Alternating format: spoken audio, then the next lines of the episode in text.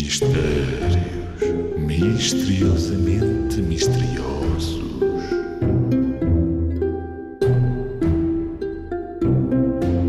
Se tiveres um quilo de algodão numa mão e um quilo de ferro na outra, qual é que achas que pesa mais? Ah, deve ser o ferro. Ai, mas não, é um quilo. Ah, Ora bem, um quilo de algodão numa mão e um quilo de ferro noutra. Qual é que pesa mais? ah então só um quilo. Um quilo, um quilo. Ah, A resposta é nenhum. Porque apesar do algodão ser muito mais leve, um quilo de algodão pesa o mesmo que um quilo de ferro. Precisas é de ter muito mais algodão para ter um quilo. Um quilo é sempre um quilo, do que quer que seja.